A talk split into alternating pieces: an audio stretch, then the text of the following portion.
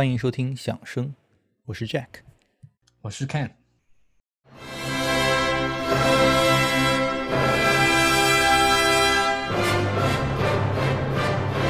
在西方古典音乐里面，最出名的作品一定就是贝多芬的第五交响曲了。啊，说这话我觉得都应该不需要考证吧？这部作品也可以说是贝多芬的名片了。啊，我们小时候都听过很多贝多芬的故事啊。我记得在小学的时候听他的故事比听他的音乐要更重要。那故事里的贝多芬通常就是一个铁着头和命运做斗争的一个英雄形象。那还有什么作品比第五交响曲，对吧？更适合给这样的一个人设去配乐？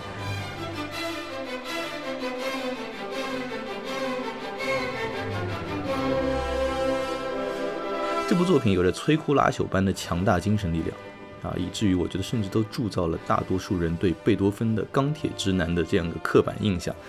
在第二次世界大战期间，盟军和纳粹双方都频繁地在电台里播放贝多芬的第五交响曲，作为对胜利强有力的象征。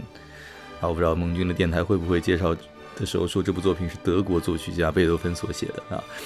丘吉尔还专门发明了一个 catchphrase，叫 V for Victory。啊，我们知道 V 它刚好是罗马数字里的五嘛，我们经常在专辑的封面里看到贝多芬的第五交响曲就是 Symphony V，表示第五，所以在当时也被称作叫 Victory Symphony，所谓的啊胜利交响曲。而且更玄乎的是啊，就是在第五交响曲问世三十年之后才被发明的这个摩斯电码当中，V 这个字母，那似乎只是个巧合啊，它听起来是这样的。那按说摩斯电码它是无视音高的，但是刚才我们在 Wikipedia 里面下载的这样一个摩斯电码，啊，它连音高都是和贝多芬的第五交响曲的第三乐章是吻合的。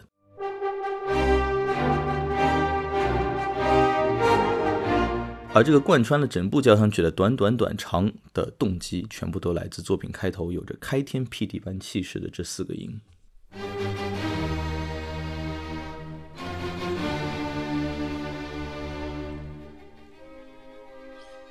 啊，没错啊，那贝五呢，其实也是敲开我聆听贝多芬交响曲啊，甚至可以说是啊古典音乐大门的这样一部作品。我觉得现在你走大街上，你随便抓到一个人啊，你去问他贝多芬是谁，我觉得多半都会把他和《命运交响曲》联系到一起。但事实上呢，“命运”这两个词啊，这个标题它其实并不是贝多芬本人所加的啊。说到开头那个著名的动机，呃，贝多芬当时的助手辛德勒。那么在和贝多芬一次闲聊时说道：“啊，这是命运在敲门的声音。虽然这种说法其实目前无法考证它的真实性，但是命运啊成为了之后很多人聆听这部作品的最主流的这样的解读。这个 Schindler 现在在贝多芬研究领域的名声的确不怎么样，他经常报道上出现严重的偏差啊，所以我们的确无法确知贝多芬内心对这个主题他到底有没有赋予什么可以解读的意义啊。”贝多芬的另外一个学生彻尔尼说，这个主题很可能就是贝多芬受到鸟叫声的启发啊，叽叽叽叽啊，这小鸟在林中的叫声。因为我们知道贝多芬经常会这个在乡间走上好几个小时去寻找灵感。那当然，我们听音乐也不是做语文阅读理解题，对吧？我们没有必要真的要得到一个确切的呃答案啊。这些五花八门的理解，也是给我们带来了同样数不清的对这个主题，应该说对这个动机的。呃，就是音乐诠释风格啊。我记得有记载说，就是作为指挥家的古斯塔夫马勒有一次光排练这个动机就花了三个小时。我觉得乐团里人都要疯了 啊！要不咱俩一呃，要不咱俩一人提两个印象比较深的吧？看好的啊，我听贝五呢，就首先不得不提到带我入门的版本，相信也是很多人啊，很多古典乐爱好者听贝多芬交响曲的入门版本，那就是卡拉扬和柏林爱乐啊。我听的是七十年代的录音啊，我记得当时一听，真的被开头呢富有。冲击力的这种能量所吓倒啊，所吓倒真的是不为过啊。那么卡拉扬他采取了一种具有高度啊紧张感的演绎，那么弦乐进来的八分音符是非常紧凑，然后随后的那个当当当当这个二分音符加 fermata 加延长更是 fully sustained 脱足脱满。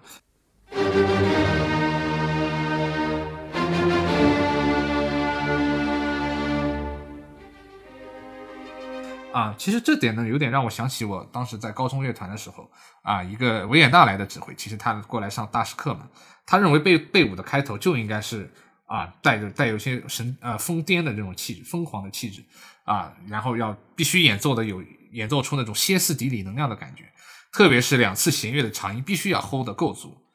呃，我来说一下我印象比较深的啊，一个是依然在世的活跃指挥家亚尔维，呃，帕沃亚尔维啊，亚尔维家有好多个亚尔维。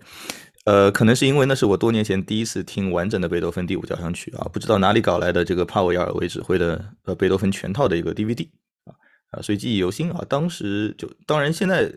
当然现在要我评价的话，这属于比较本真的演绎了，偏向你刚才的阿巴多那种风格。他的动机的这个进来，包括推进都非常的轻快，也没有用那种长长的停顿来构造一种啊你你那位大师所说的歇斯底里的那种啊不安的那种张力。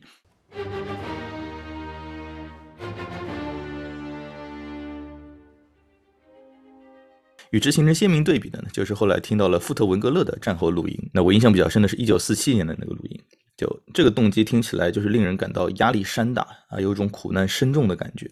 铺开来给你看。而且两下这个动机之间都有一个长的非常不寻常的一个停顿啊，这让哪怕都已经很熟悉这个作品的我们听起来都会感到有点坐立不安。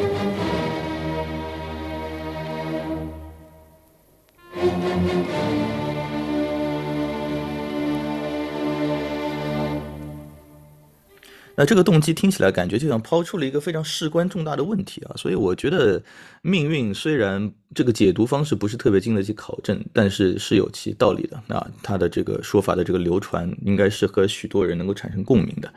啊。我感觉听到这个噔噔噔噔，他仿佛就是抛出了一个非常啊重大的一个疑问。啊，不同语境下的人可能听这个作品都不难带入他所营造的这种紧张感。比如说，怎样才能打赢纳粹，或当然或者盟军啊？怎样阻止病毒的传播啊？或者怎么解决气候危机？或者怎么熬过这艰难的两周期末考试？对吧？考虑到这部作品背后经历的挣扎，看到希望陷入迷茫，最后迎来凯旋这样的一个故事线啊，我觉得真的难怪他两百年后的现在还是长演不衰啊，喜闻乐见。我觉得这个神奇的动机真的可以说是功不可没的。啊，的确，我觉得贝武最伟大的神来之笔就是这个动机，然后他也很巧妙地贯穿了整部作品。那贝武的第一乐章呢，它遵循的是一个非常啊紧凑严谨的奏鸣曲式。哎，我真觉得这个乐章你从头到底听完，真的是。啊，一口气一气呵成，我觉得我可以说是没有一个音是是多余的，每个音都在它恰到好处的时候出现。那么刚刚我们听到的动机，它其实开门见山就引出了这个乐章城市部的第一主题。那我们就先来把这个乐章的城市部第一主题听一下吧。啊，今天我们选择的都是东德指挥大师根特赫比希啊指挥台湾爱乐的一个现场录音版本。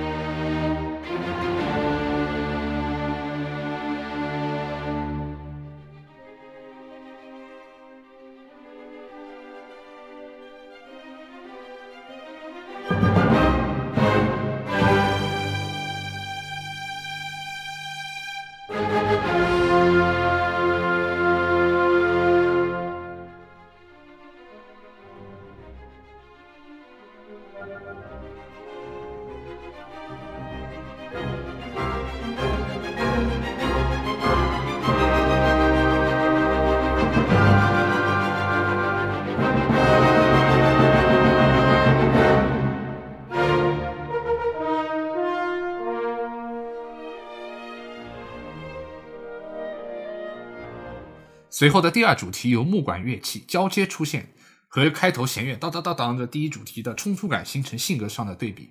那么木管在这里演奏出具有歌唱性，然后你可以看到谱子上有开始出现这种连线的旋律，就哒哩啦哩啦啦啦啦。然而这样的旋律没过多久，弦乐再次聚集出一股力量，做出城市部的 closing scene 啊，也就是结束主题。接着城市部又完全重复了一遍。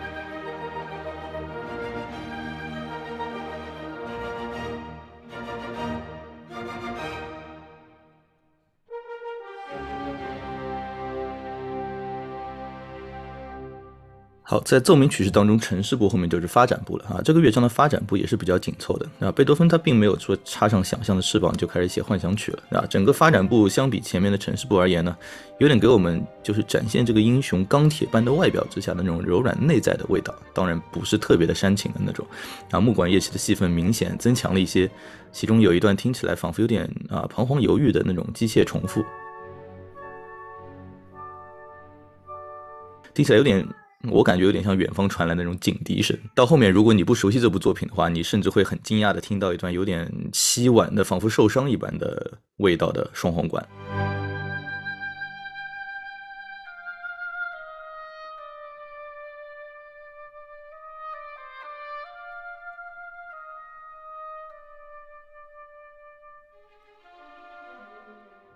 当然了，贝武作为一个钢铁直男是不会让自己承认自己的多愁善感的。那发展部就基本上到此为止了，进入重建部，迎接我们的又是变本加厉的滔滔怪力。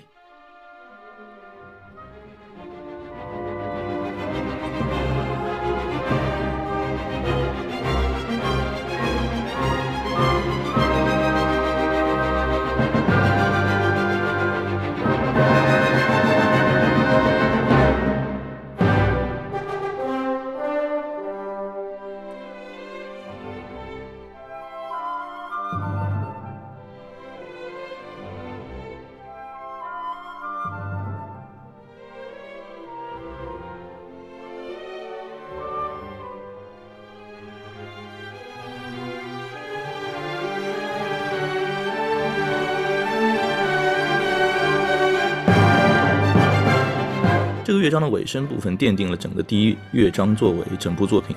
需要化解的一个终极之问的这样的一个呃地位吧，或者这样一个角色。尤其是这里的和弦沿着半音往上爬，噔噔噔噔噔噔噔噔噔噔噔噔，那这种不和谐的和弦密集的轰炸，就仿佛危险笼罩一般。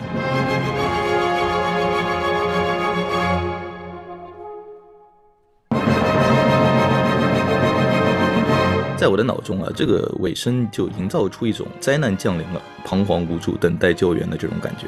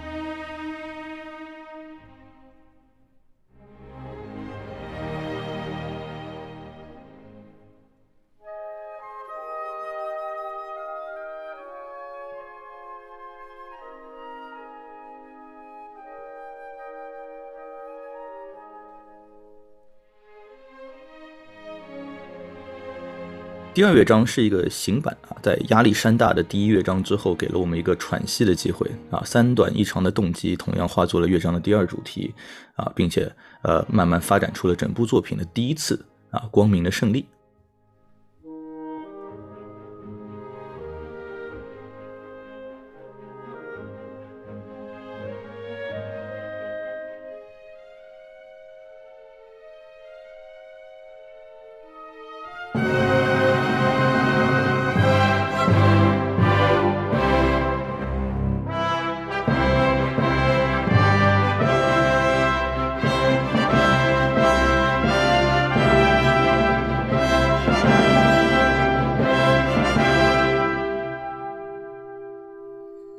其实每次我听这个贝五的第二乐章，我我真的如果让我去描述的话，我就感觉我心底会涌出一种非常高贵的这种温暖的感觉啊！这两个词放在一起啊，听上去感觉这样描述有点奇怪，但这真的是这个乐章带给我的感觉，尤其是那个大提琴的主题和它之后的变奏，啊，真的是啊有种无边无际，然后这种非常宽广的感觉。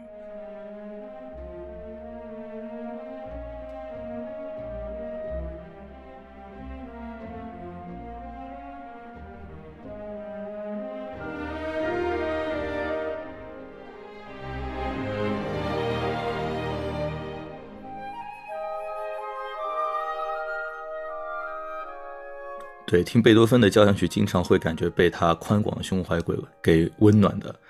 啊，拥抱着。你这里提到他的这个大提琴和他之后的变奏，我觉得当中也是突出了第二乐章当中。所存在的一些斗争感吧，它不是没有斗争感的啊。中间有一段变奏，就弦乐声部从非常微弱的小提琴到激越的大提琴，听起来就好像一种树叶在微风中摆动，后面突然狂风大作的这种感觉。接着又是一段 C 大调的阶段性的胜利，但很快又坠入了不确定中。总体来说，这个第二乐章给人一种看到了希望，但是却又没有找到答案的一种味道。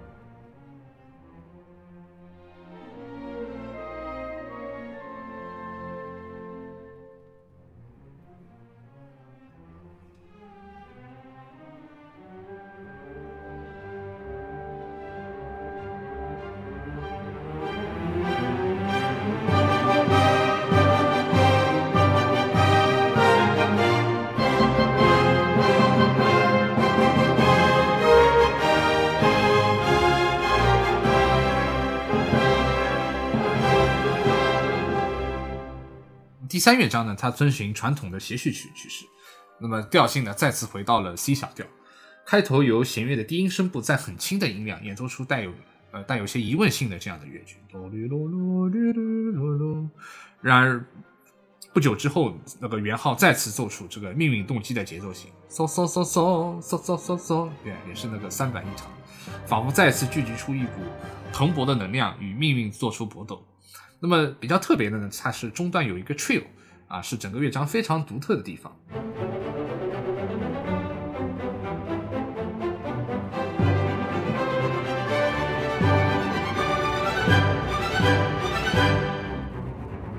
贝多芬才写了一个非常精妙的副歌乐段，啊，由那个弦乐的低音带头，然后最后 pass on 给整个乐队，然后调性呢在这里又变成了 C 大调。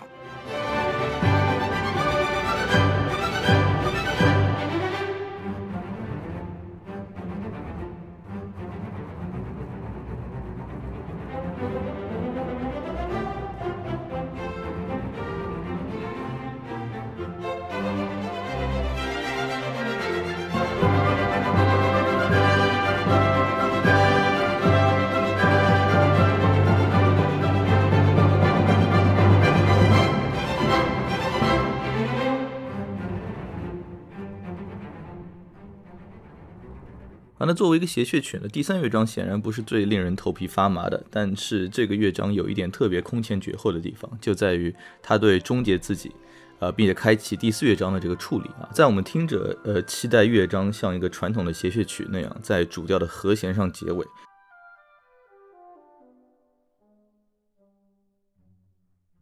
叮噔，啊，像这样，它却遁入了一片混沌当中，就像做了一个假动作那样。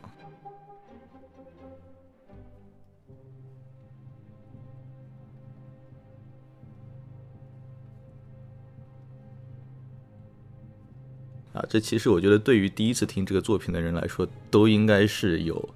呃，一种惊讶的感觉的。其实我觉得贝多芬第五交响曲现在，呃，作为喜欢听音乐的人来说，应该是都非常熟悉了。但是反而会让会让我去特别羡慕那些没有怎么听过的，就像有一个非常好看的电视剧，你看完之后你会很羡慕那些没有看过的，呃，那些人一样，但他们还不一定会去看。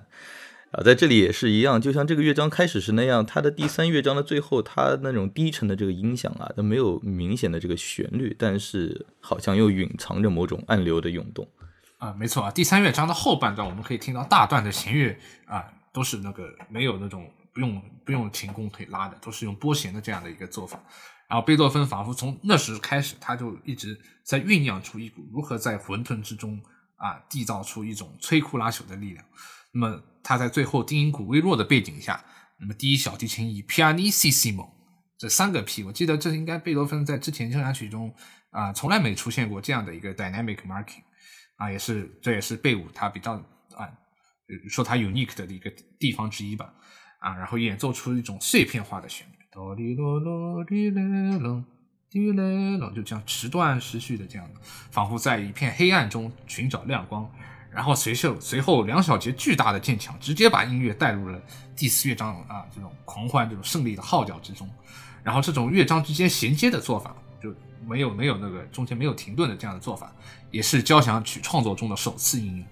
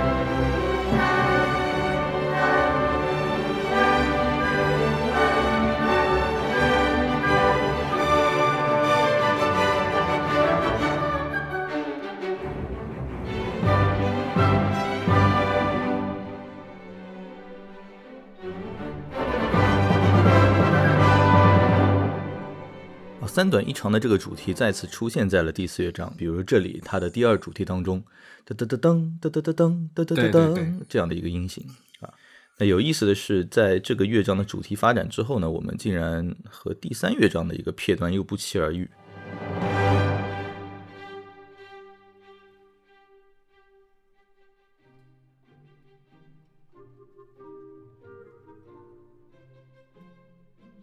它显得特别的腼腆啊，甚至比在第三乐章更腼腆、犹疑不定，感觉像是在跟你开个玩笑一样，要找错人了啊！果然，一转眼，这个乐章又重新收拾心情啊，汇聚能量，迎来了主题的这个重现。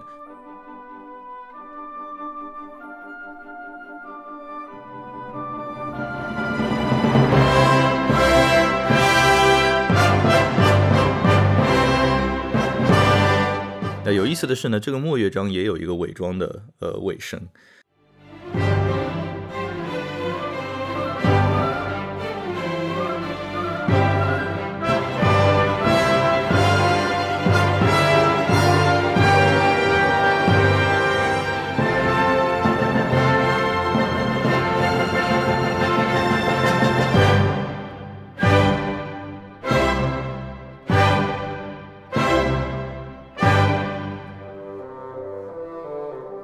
不熟悉这部作品的话，听到这里肯定会斥责这个贝多芬的不讲武德啊！我记得很久以前有一次我在跑步机上听贝五，那个时候还不太熟悉，啊，跑了半个小时之后听到这里，自然已经进入了就是跑步的这个冲刺阶段了啊，想大概还有 like 十几二十秒应该就结束了啊，我这跑的也差不多了。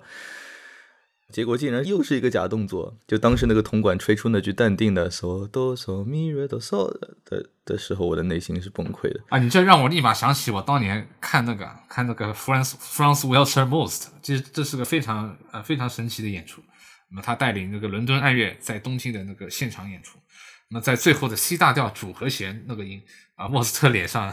露出了貌似那种马拉松跑完啊非常爽。但是已经又那种虚脱虚脱一样。对我对他当时那个表情印象深刻，我当时看到的时候，我都我我我都笑出了声。我可以把他的这个表情放到，就是他他这个音乐还没有结束是吧？乐团还在这个最后那个尾音还在那拉，他整个人已经进入一种笑，就是面带着这种释然的笑容，瘫在了这个指挥台上的那种感觉。回头把他这张照片放在这个 show note 当中。哎，不过我觉得他的表情真的是非常到位啊，特别贴切贴合这个。木乐章的感觉，那么的确呢，贝多芬，我觉得他不光在贝五，他经常也会在其他一些作品的，特别是木乐章的 coda 部分写出一些啊非常匪夷所思、出人意料，我觉得还有点有点沙雕效果的这种音乐。因为我前不久就演了部贝八嘛，贝八我记得那个结尾就是当啦啦啦啦啦啦啦啦啦啦啦啦啦啦啦啦，就这样子，同一个音它可以在不同的这个 octave 里面不同不停的切换，然后这个。贝五它的末乐章啊，它也用到了大量的这个 pico 短笛。那短笛在弦乐的那个铺陈下，它它有很多这种装饰音，听起来真的有种那种战争胜利、胜利在望啊。如果我觉得用个上海话那个词“神多多”啊。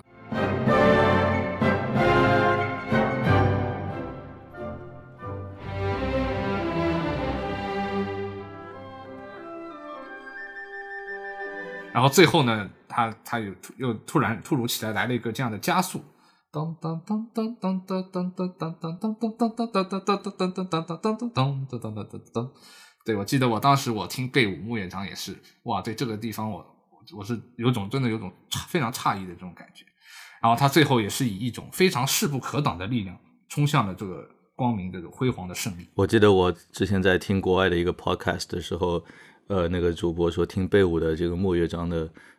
呃，最后的尾声的感觉，就像贝多芬拿着个大锤子在砸你的脑袋，说我赢了，我赢了，我赢了。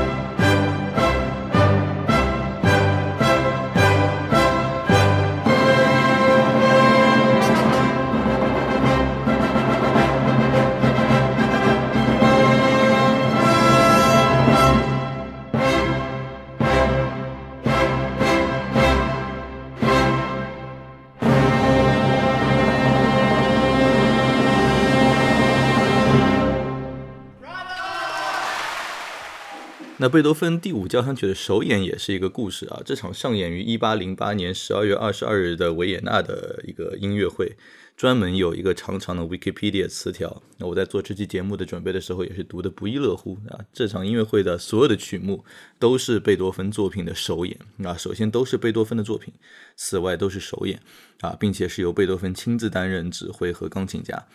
音乐会的开场先是贝多芬的第六交响曲。